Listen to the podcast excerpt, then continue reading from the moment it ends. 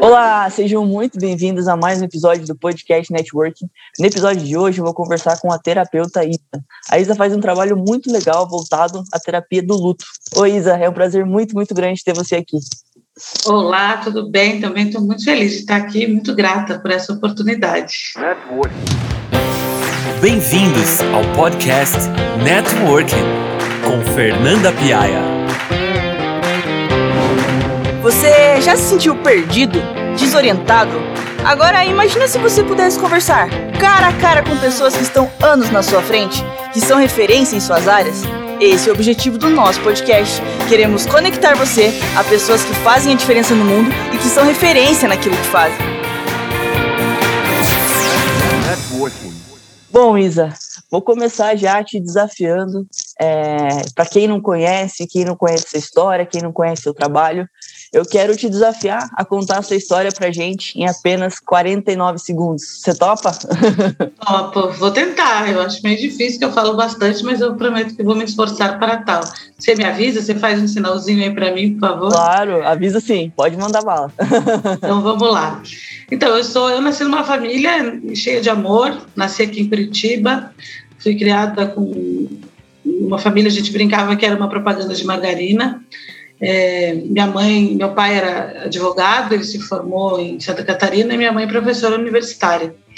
E eu tinha uma tata também, que era uma moça que trabalhava e morava lá em casa, que cuidava da gente. E éramos seis pessoas, éramos seis pessoas felizes até os meus 15 anos em Florianópolis. Eu fui para Florianópolis com quatro anos.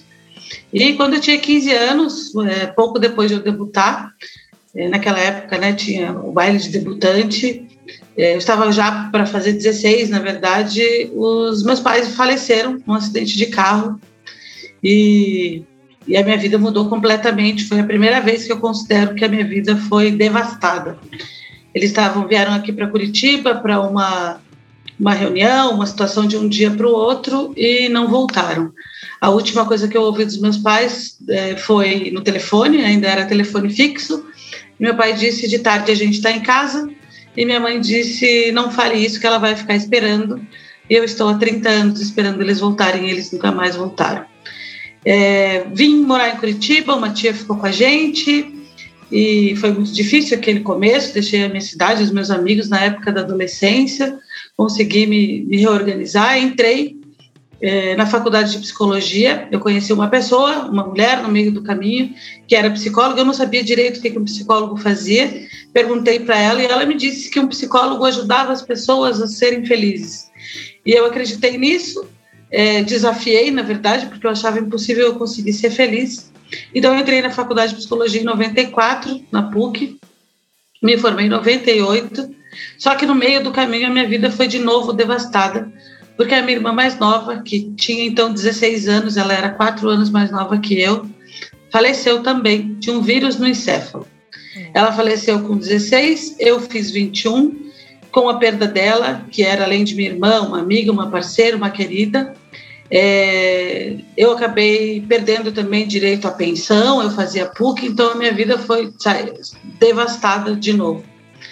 É, mas, de algum jeito, com a ajuda de muitos amigos e, e meus tios e meus familiares, eu consegui me reorganizar, consegui terminar a faculdade no tempo certo e duvidava ainda mais que era possível fazer as pessoas serem felizes, ajudar as pessoas a serem felizes. Então, é, logo depois que eu me formei, um ano depois que eu me formei, com muito sacrifício, eu vendia sanduíche na faculdade, eu tinha uma vida bem confortável antes de tudo isso, e chegou um momento que eu vendia sanduíches, meus amigos, eu almoçava na casa das minhas, das minhas amigas, porque eu não tinha grana para comer. E, enfim, foi, foi dureza. Mas eu sempre é, me esforcei para dar conta de tudo isso. Nunca gostei de ser chamado de forte. É, daí, depois que eu me formei, um ano depois, eu conheci o meu marido, que é meu marido até hoje, faz 21 anos que a gente está junto. Começamos a nossa família juntando as coisinhas que sobraram. É, tenho duas filhas, que é a Luísa e a Laís, é, são a, a, razão da minha vida, o que me faz continuar e persistir. E atuo com psicologia clínica e no consultório eu ajudo as pessoas a dar um novo significado para a vida depois da perda. Hoje eu consigo entender que é possível sim você ter a sua vida devastada, fragmentada, despedaçada por grandes perdas e você conseguir ressignificar. E esse é o meu trabalho hoje, é isso que eu amo. Eu amo muito, sou muito grata por tudo que construí, sou grata pelos, pelos meus familiares, pelos meus amigos, pelos, pela minha familhinha, que eu chamo de familhinha, nós quatro, hoje cinco, porque tem também o namorado da minha filha, que é como um genro para mim, e, é, e o meu trabalho, e mais um filho que eu criei há pouco tempo, que é o Caderno do Luto, não sei se vai ter alguma coisa de vídeo, mas é, onde que é um caderno de memórias que eu criei em julho, que é para as pessoas registrarem as lembranças e as memórias da sua saudade. Então, hoje a minha vida é ser é, mãe, esposa, amiga, psicóloga clínica, terapeuta do luto e criadora do caderno do luto. Que legal, nossa, que história incrível. Passou dos 49 segundos, mas eu fiquei Passou? tão cativada que eu não conseguiria te interromper de jeito nenhum. Queria ouvir até o fim. E como que funciona assim um pouquinho mais a fundo o seu trabalho mesmo, esse foco no luto? Como que você é, ajuda as pessoas a lidarem com isso? Você falou do caderno, como que, que você atua em cima assim? Então, eu estou há 15 anos nesse trabalho, é, faz 22 anos que eu sou psicóloga, mas há 15 anos é, eu atendi em clínicas que atendiam convênios, hoje eu tenho o meu consultório, é, e a, chegavam muitas demandas de pessoas enlutadas para eu atender. Eu até brincava com a secretária, falei, nossa, né, você é, você marca para mim e tal. Ela sabia um pouco da minha, da minha trajetória, ela era um pouco mais velha, me acolhia e tal. E ela falou: não, porque nem podia, né? As pessoas tinham vários profissionais e era o profissional da vez. E, e aí, naquela época, os dois primeiros casos foram bastante tristes. E eu falei, eu sabia, né, toda, eu tinha toda a teoria, né, tinha as minhas formações, que eu fiz terapia sistêmica, eu fiz comportamental, é, na época fiz também uma certificação em coaching, mas o coaching ainda não era moda naquela época, então eu precisava sair um pouco da gaiola, porque meu trabalho sempre foi prático. E fui então estudar tanatologia, que é o estudo da morte, para me instrumentalizar teoricamente, para poder também levar mais conteúdo e mais qualidade para o meu trabalho. Estudei a tanatologia, estudando a morte, eu aprendi que o luto não é só pela morte. Então, tudo aquilo que tem um significado de amor e que a gente perde, a gente passa por um processo de luto. Então, a gente passa pelas mortes concretas, que são as perdas dos nossos entes queridos, mas passamos também por várias mortes e perdas simbólicas que nos causam muita dor e sofrimento. Então eu fui fazer terapia do luto, fui estudar então isso e me apaixonei e comecei a perceber que assim como eu, as pessoas conseguiam reorganizar as suas vidas. É, elas conseguiam chegar devastadas e despedaçadas. Eu costumo dizer que as pessoas chegam como um vasinho no, quebrado no meu consultório e que dos cacos que sobram a gente monta um mosaico, que a gente sempre sai transformado e eu vi que as pessoas conseguiam realizar algumas coisas e tal, e aquilo sempre me encantou e fez os meus olhos brilharem. Então, é, eu direcionei o meu trabalho para o cuidado com o luto. Então, eu atendo também demandas que, que me procuram. É, é, um trabalho de outras demandas, mas, assim, é, o trabalho com luto é o que realmente me encanta. É um trabalho de acolhimento, de escuta de orientação, porque quando você sabe o que, que você está passando, você lida melhor. Então, quando você dá nome para a sua dor. E, e, é um trabalho de muita alegria, porque geralmente eu fico na vida e eu acompanho as transformações.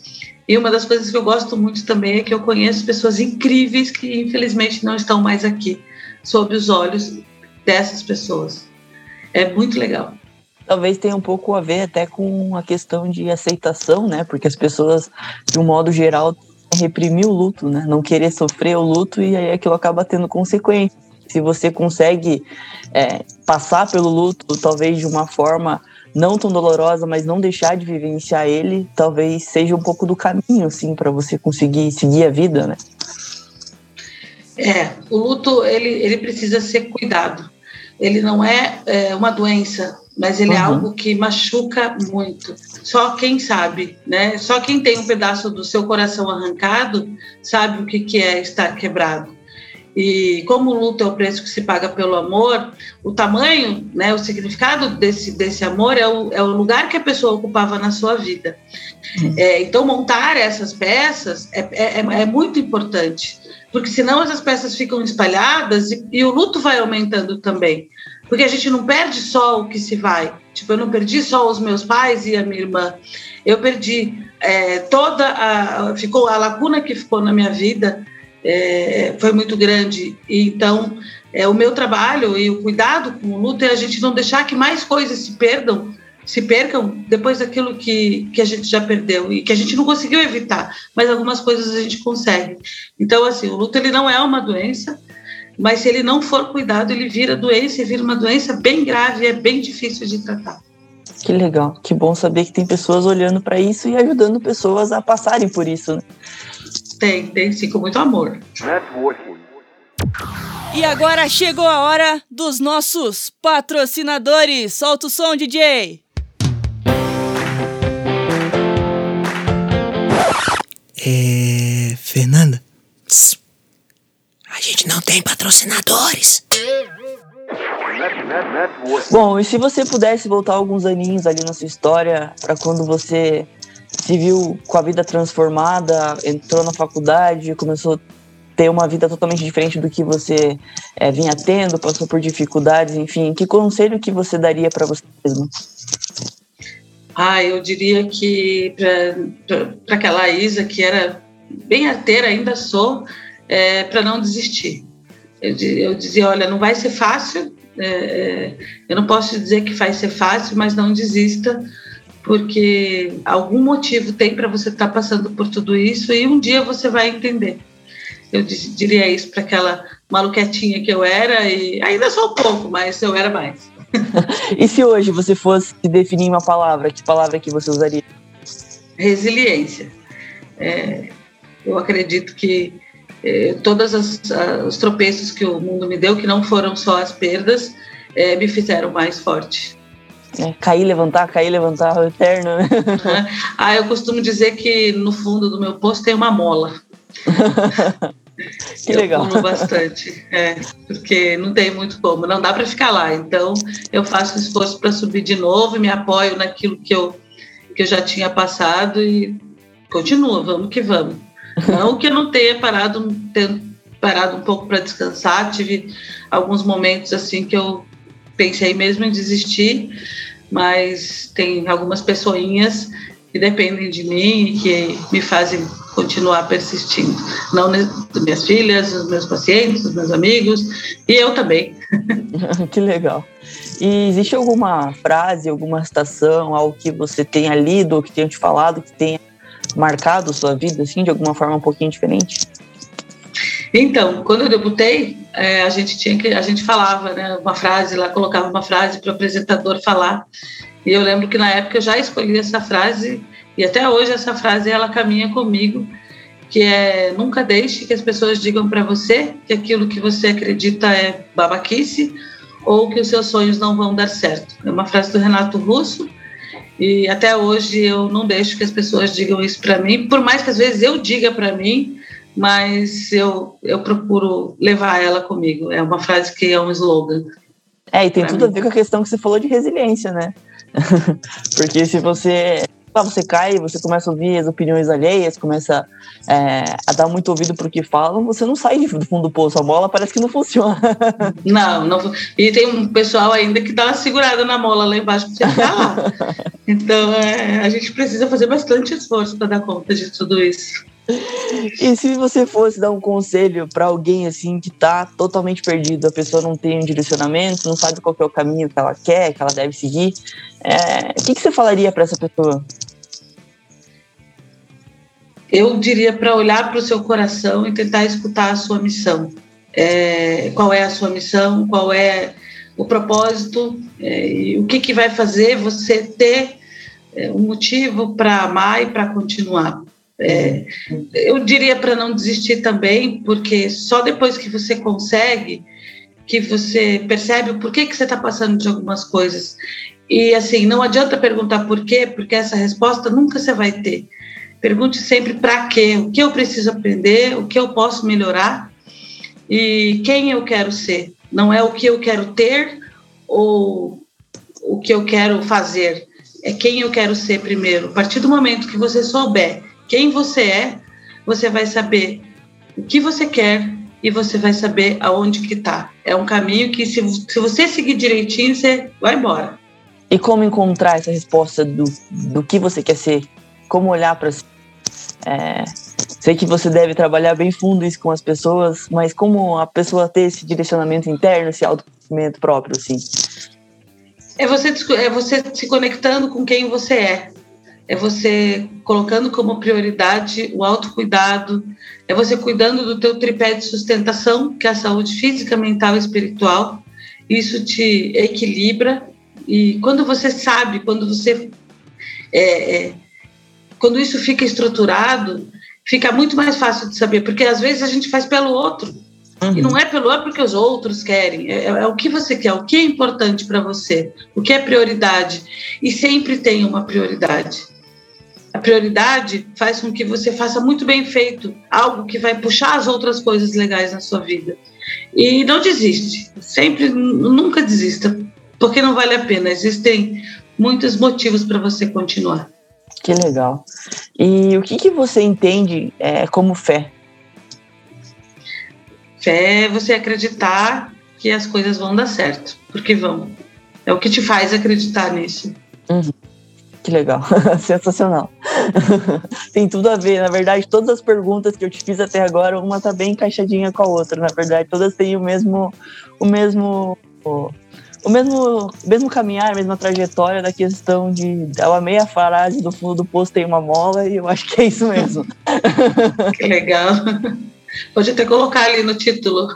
É, eu acho que esse vai ser fácil de descobrir. e eu te fiz várias perguntas ao longo desse episódio e eu queria saber que pergunta que a Isa faria para ela mesma.